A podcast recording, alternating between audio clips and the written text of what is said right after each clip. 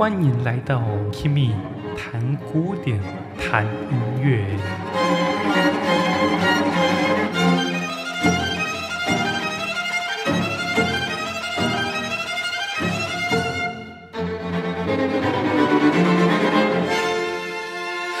Hello，大家好，欢迎回到 Kimi 谈古典，谈音乐，我是 Kimi。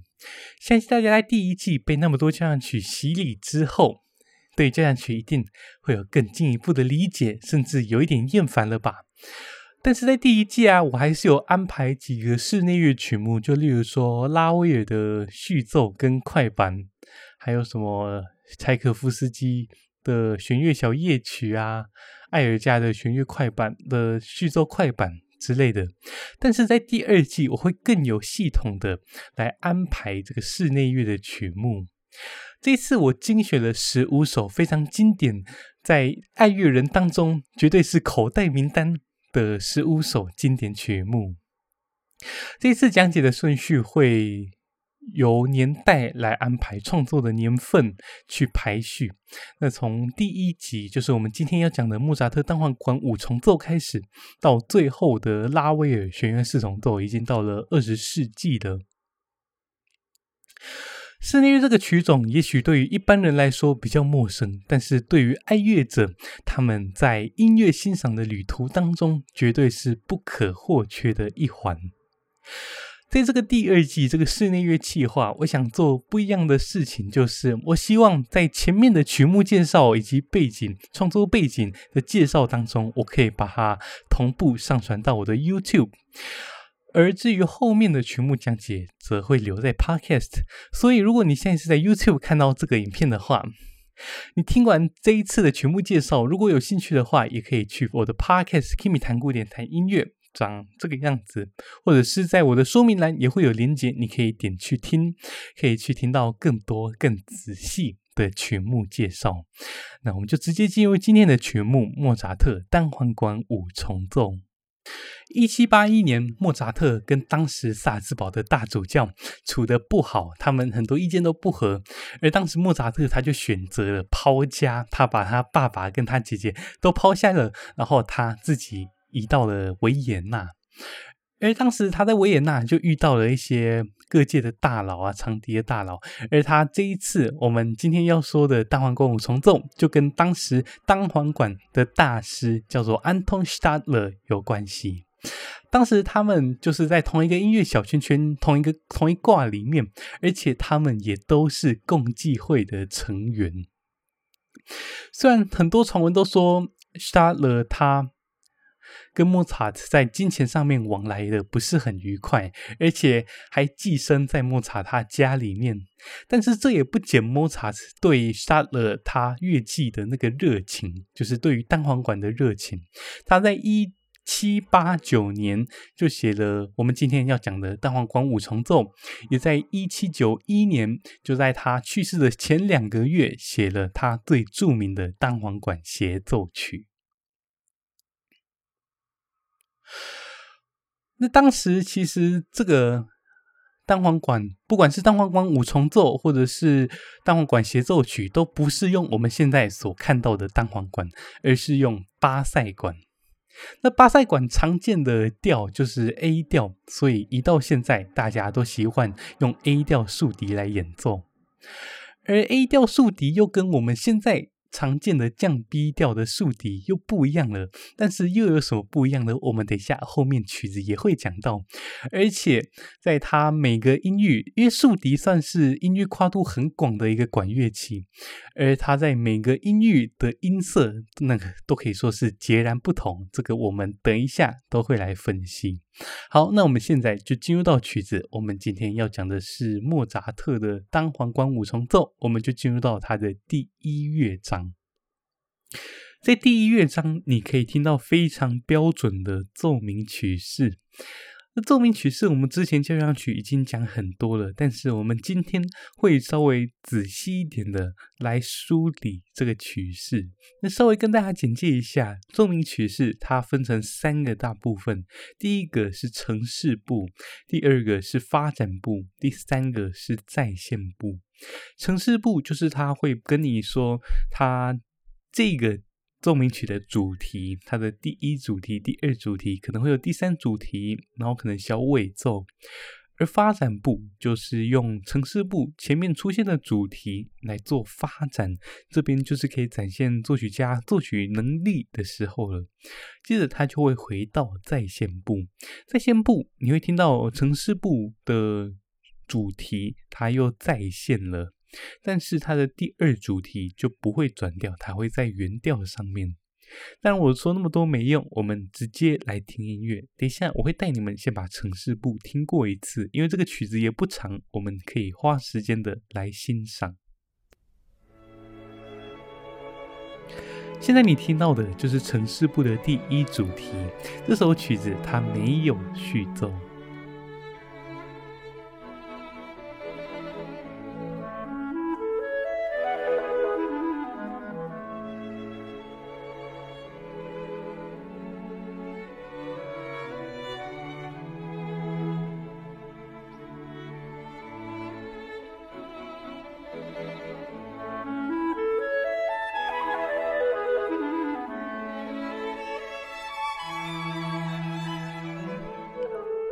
好，我们稍微来剖析一下这个第一主题。但这个第一主题分成两个部分，第一个部分就是弦乐一开始出现的，它是一个往下走的形态。滴的，啊，你们再来听听看，好了。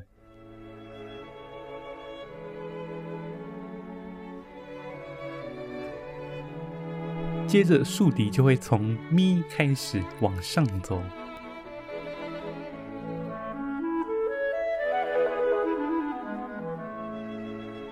弦乐它会重复一模一样的东西，你像竖笛，它会从更高音的拉开始，象征着好像又往前迈进了一点点哦。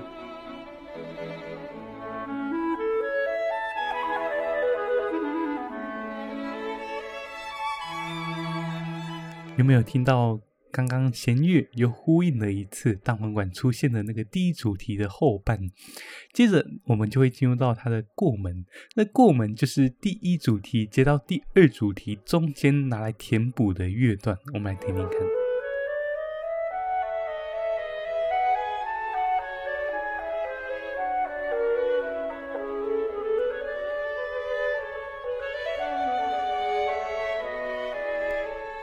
是不是听到单簧管那个装饰音？接着你们注意看看弦乐，弦乐会奏出跟一开始第一主题前半部很类似的东西，就是一开始听到那个滴噔滴当滴的滴滴噔，但这个长音很类似的东西哦。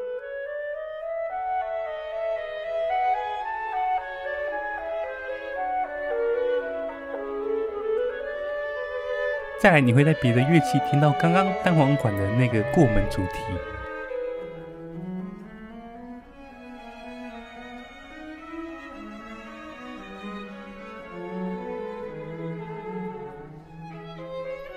这个就是过门主题的后半段。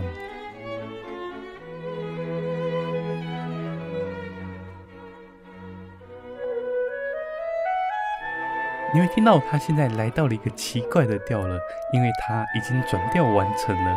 接着在第二主题，他会在他的属调，就是一大调，这里就是第二主题。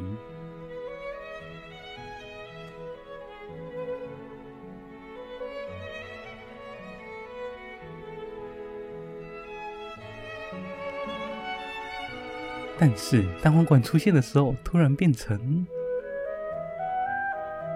变成了小调，在你会听到他用这个主题来做更多和声的变化。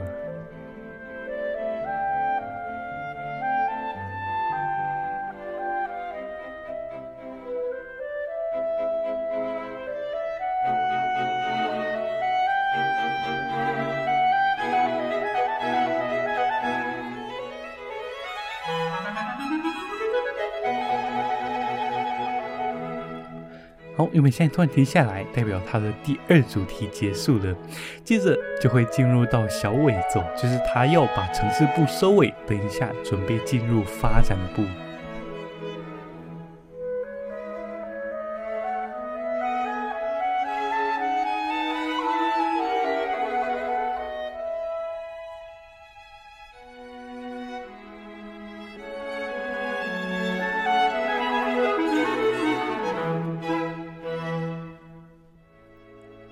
接着他就会按照奏鸣曲式的标准，城市部结束之后反复一次。而我们这边就不反复了，我们直接进到发展部。在发展部啊，他会用第一主题来做很多的发展。我们先带各位来复习一下他的第一主题，前半部是弦乐的长音。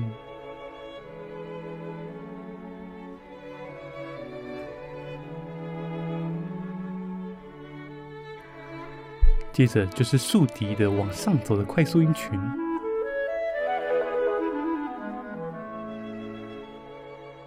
就这样而已我们直接来听发展部。你们只要记好这两个东西第一个就是弦乐长音滴答滴答滴答滴滴答答接着就是竖笛的巴啦啦哒啦啦啦哒啦哒呀哒呀哒呀哒呀哒在它的发展部会一直出现哒啦啦啦啦跟哒啦啦啦啦的，它会拆开来出现哦，我们注意一下。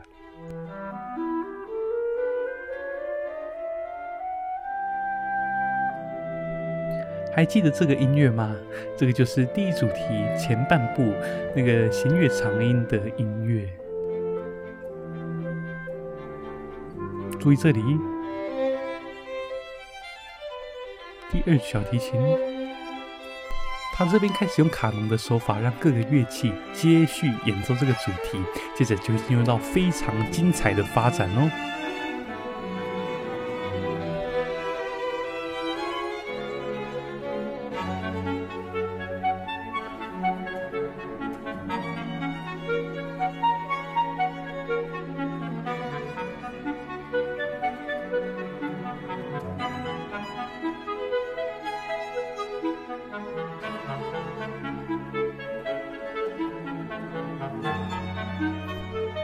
开始，那个味道会慢慢转变喽。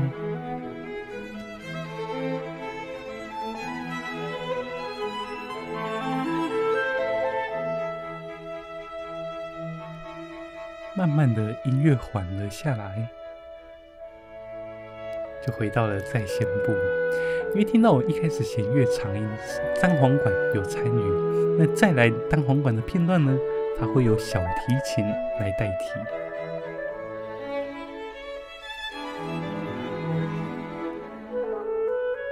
就会进入到过门段落。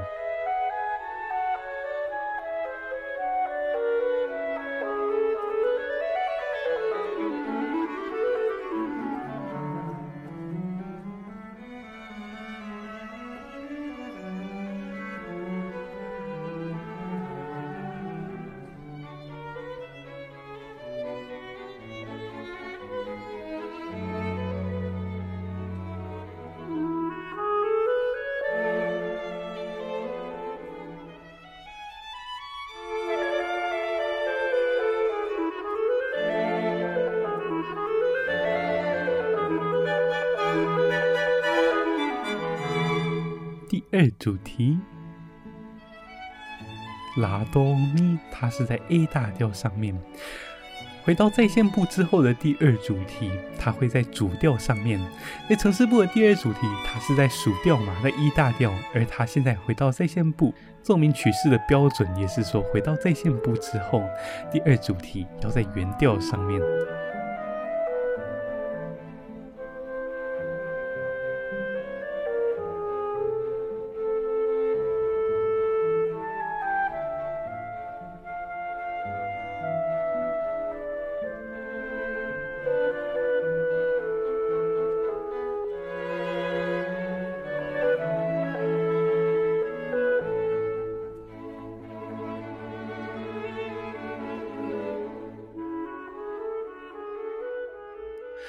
好，我们第一乐章就先听到这边。那进入到第二乐章之前，我们先来讲一下单簧管这个乐器。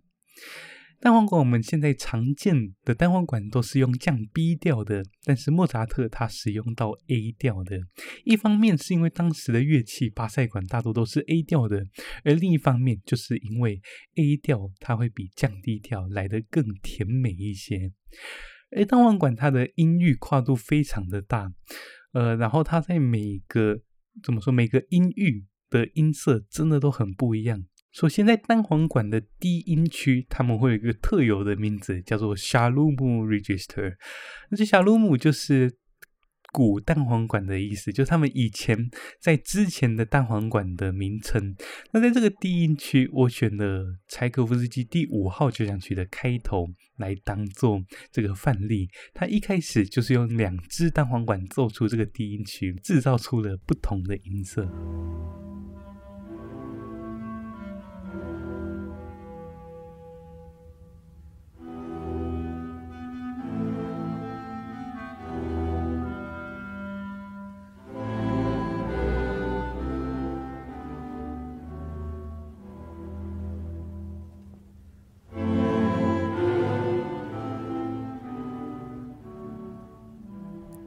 在这个低音域真的是非常非常的暗淡，接着往上一个八度，你就会听到比较中性的声音，但是没有那么富有特色跟色彩。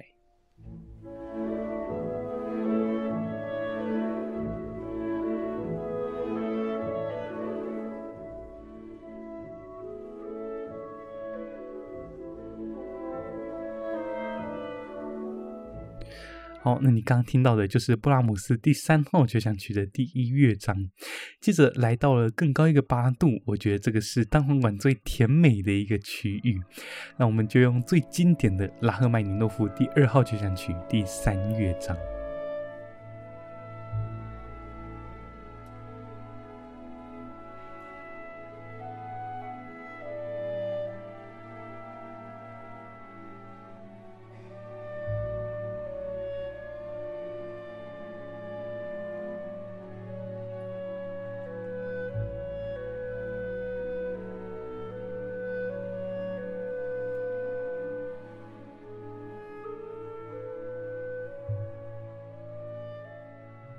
我们再举另一个例子，就是布拉姆斯第三号交响曲的第二乐章。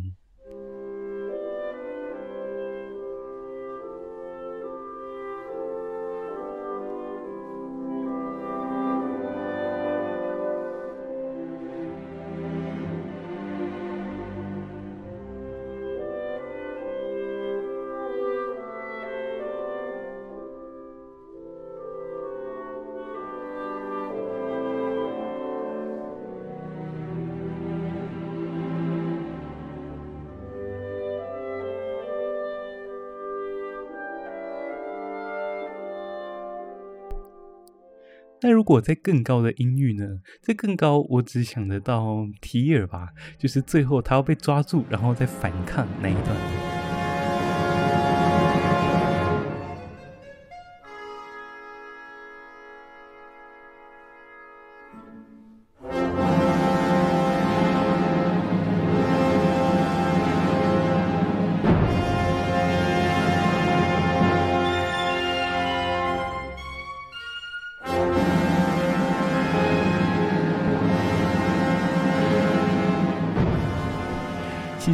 高音竖笛它不能比啊，但是没关系。接着我们就回到我们的莫扎特单簧管五重奏，我们来到它最美的第二乐章。顺带一提，这个第二乐章使用到的就是我们说它单簧管最甜美的音色的那个音域，就是拉赫曼尼诺夫跟布拉姆斯第三号第二乐章的那个音域，我们来听听看。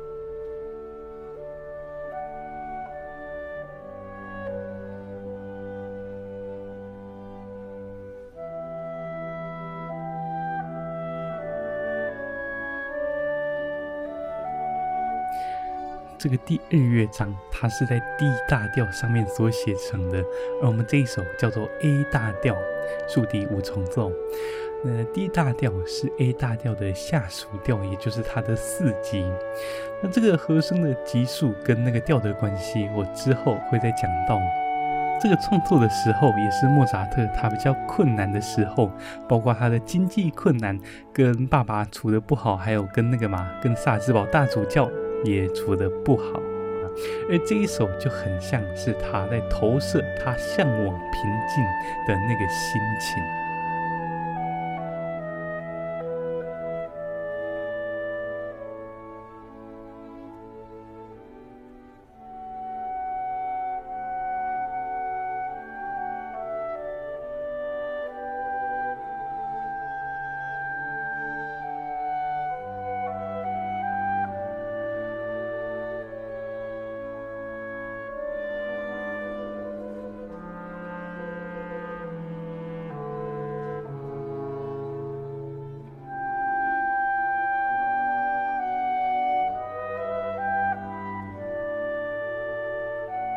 再来你就开始听到小提琴跟单簧管的对唱。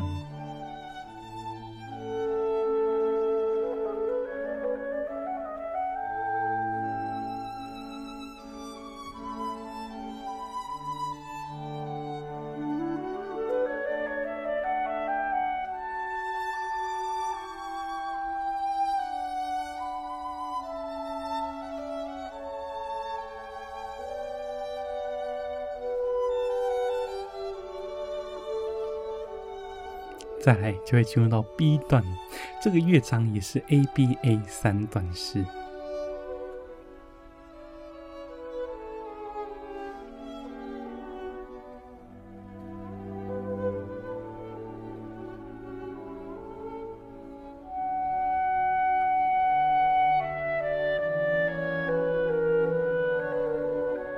面的音乐就由你们自己慢慢去品味。接着，它后面就会回到 A 段，而它后面的 A 段跟前面的 A 段是一模一样的。这个乐章它有一个尾奏，它的尾奏就是用三连音。你听到三连音，嗯哒啦哒啦啦，嗯巴啦啦啦啦，嗯哒啦啦啦啦，你就知道尾奏来了。而这个乐章它的终止方式，它不是用五级，也不是用四级，它是用一个七级，用一个减和弦解决。那这个有什么不一样呢？我先用钢琴来弹一次。首先是我们最常见的五级到一级。如果以 D 大调来说的话，五级就是叮叮，这个就是正格中指。那如果是变格中指，或者叫我们叫教会中指、阿门中指，就是四级到一级，它是到。但是啊。我们今天讲的莫扎特单簧管五重奏第二乐章的结束，它却是用七级七到一级，或是到，我们来听听看。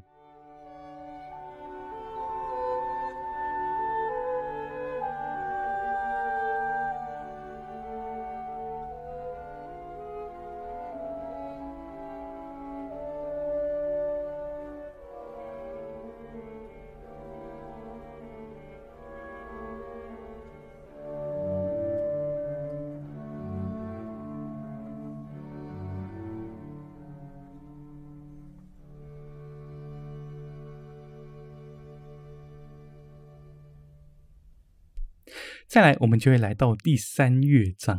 我们在第二乐章听到一个很像夜曲，很像一个情歌，而来到第三乐章，我们就会听到夜里的宫廷在跳舞的小步舞曲。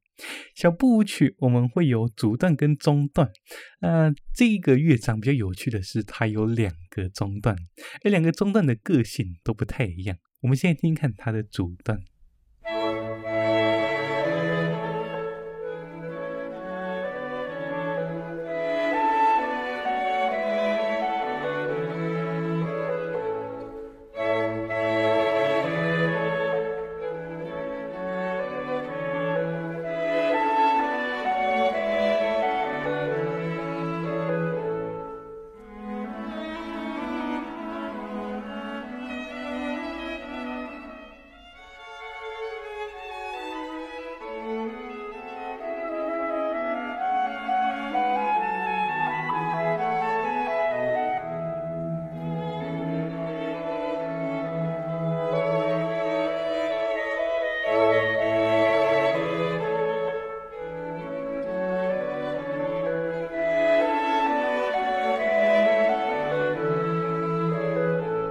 通常上面都会有反复记号，他们都会去反复，而反复完之后就会进入到第一次的中段。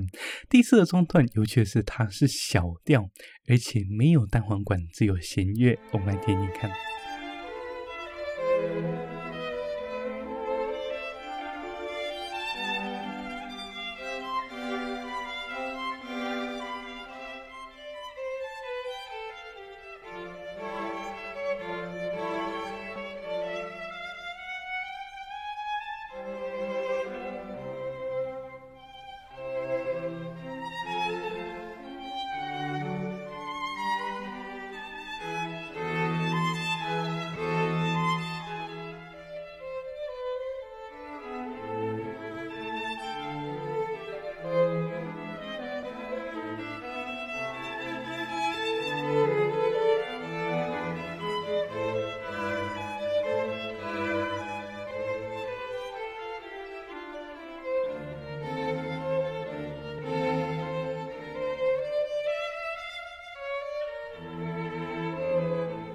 中段它自己里面也会有反复，所以他们里面的反复也都要做。那如果有两个中段的话，第一个中段结束之后，他要还要先绕回一次主段，再演奏一次主段。但是在这边主段的反复记号，我们就全部都略过，不然这样曲子又太长了。好，所以我们现在又回到一次主段，我们主段就跳过，接着我们来到了第二次的中段。而第二次的中段，它是用兰德勒舞曲。那兰德勒舞曲是什么呢？相信我们之前在马勒也有提过。那它就是华尔兹的前身，就是圆舞曲的前身。它会比圆舞曲再更慢一点。我们来听听看这个非常可爱的音乐。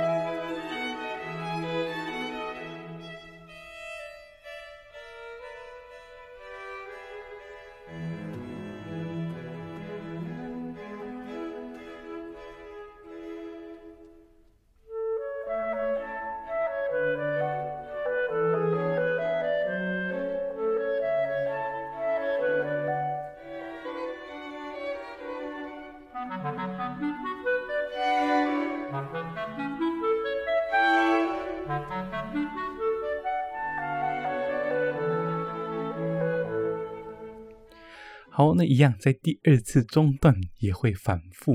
那你们知道第二次中段反复完之后要干嘛吗？但是要回到主段，再演奏一次主段，一样不反复，然后就会结束整个小步舞曲这个第三乐章。接着我们来到了第四乐章，第四乐章是一个变奏曲哦。我们先听听看它的主题。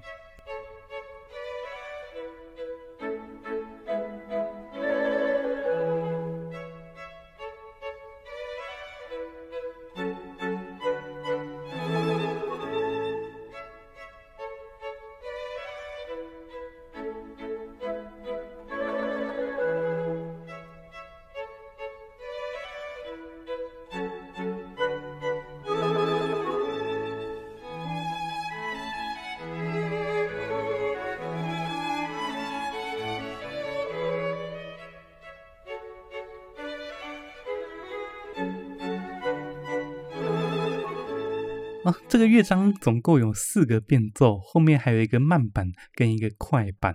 那最后他会用首尾呼应的方式结束全曲。好，接着我们现在听一看它的第一变奏。第一变奏跟它的主题很像，弦乐都是一样的，只是竖笛会在上面变奏。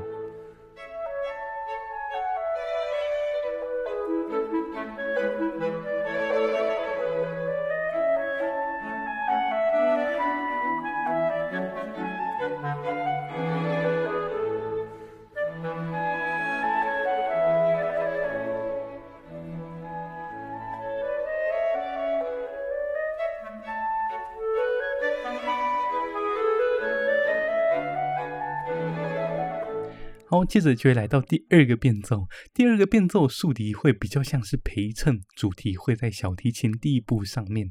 这个小提琴第一步，它做出的是刚刚第一变奏竖笛的那个滴答当，它把它全部转变了，变成滴答当哒哒大一点，我们来听听看。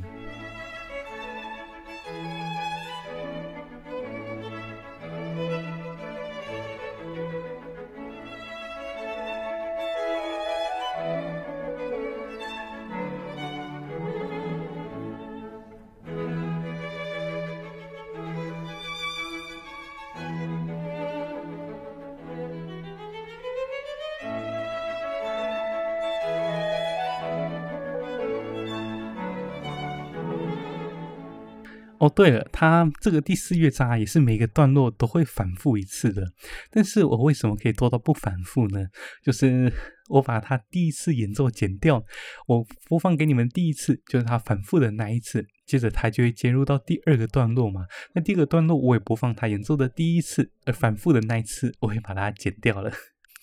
好，接着我们来到第三乐章，第三乐章是一个小调。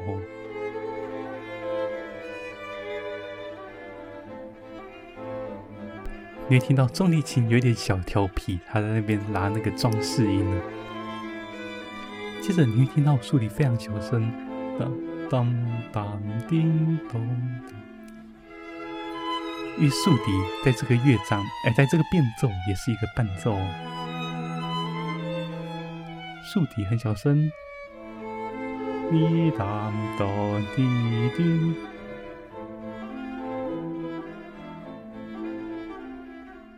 哦，为什么单簧管要休息两个变奏呢？接下来第四个变奏就来到了单簧管秀的时间了。你听到下面弦乐还是奏出一开始的主题。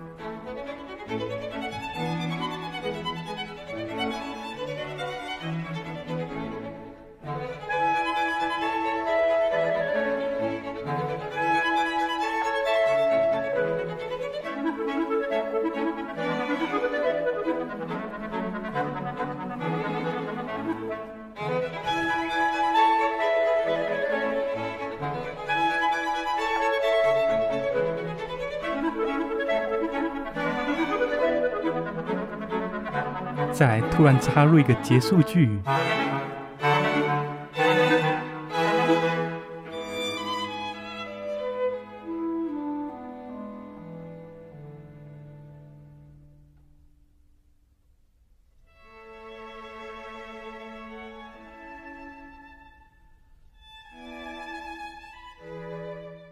这边他仿佛开始回忆了往事，你会听到好像之前在前面都有出现过影子。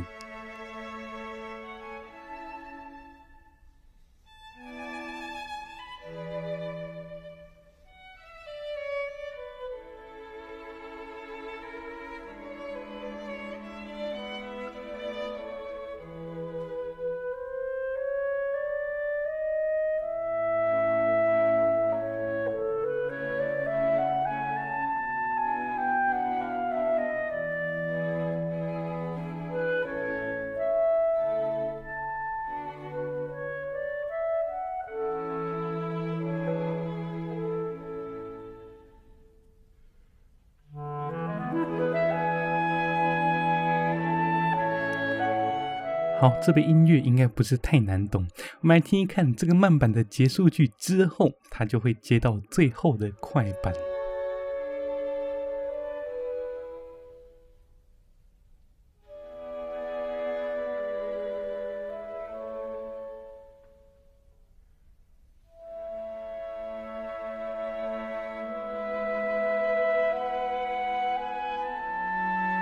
接着它就会出现一个我们前面没说过的终止，叫做半终止，就是它会停在五级，让你期待说后面会发生什么事情。